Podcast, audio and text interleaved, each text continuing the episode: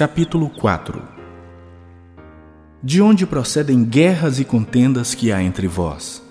De onde, senão dos prazeres que militam na vossa carne?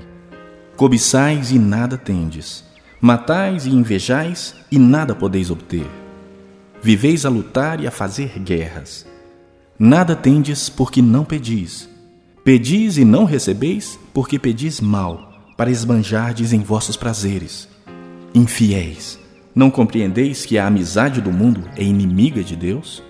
Aquele, pois, que quiser ser amigo do mundo, constitui-se inimigo de Deus.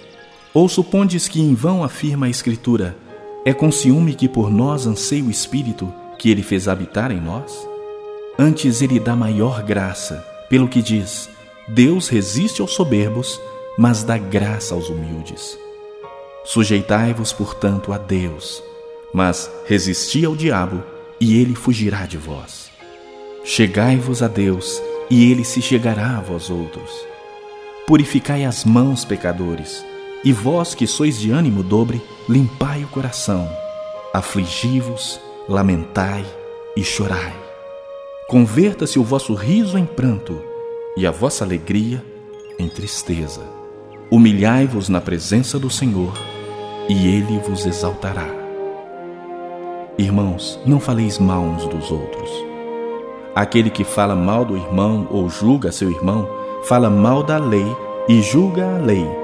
Ora, se julgas a lei, não és observador da lei, mas juiz.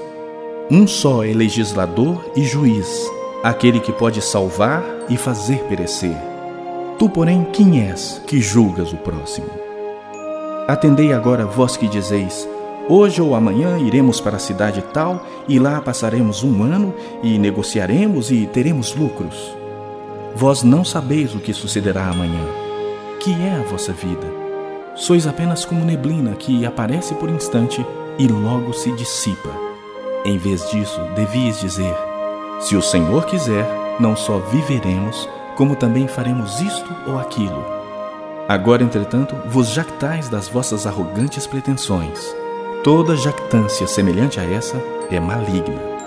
Portanto, aquele que sabe que deve fazer o bem e não faz, nisso está pecando.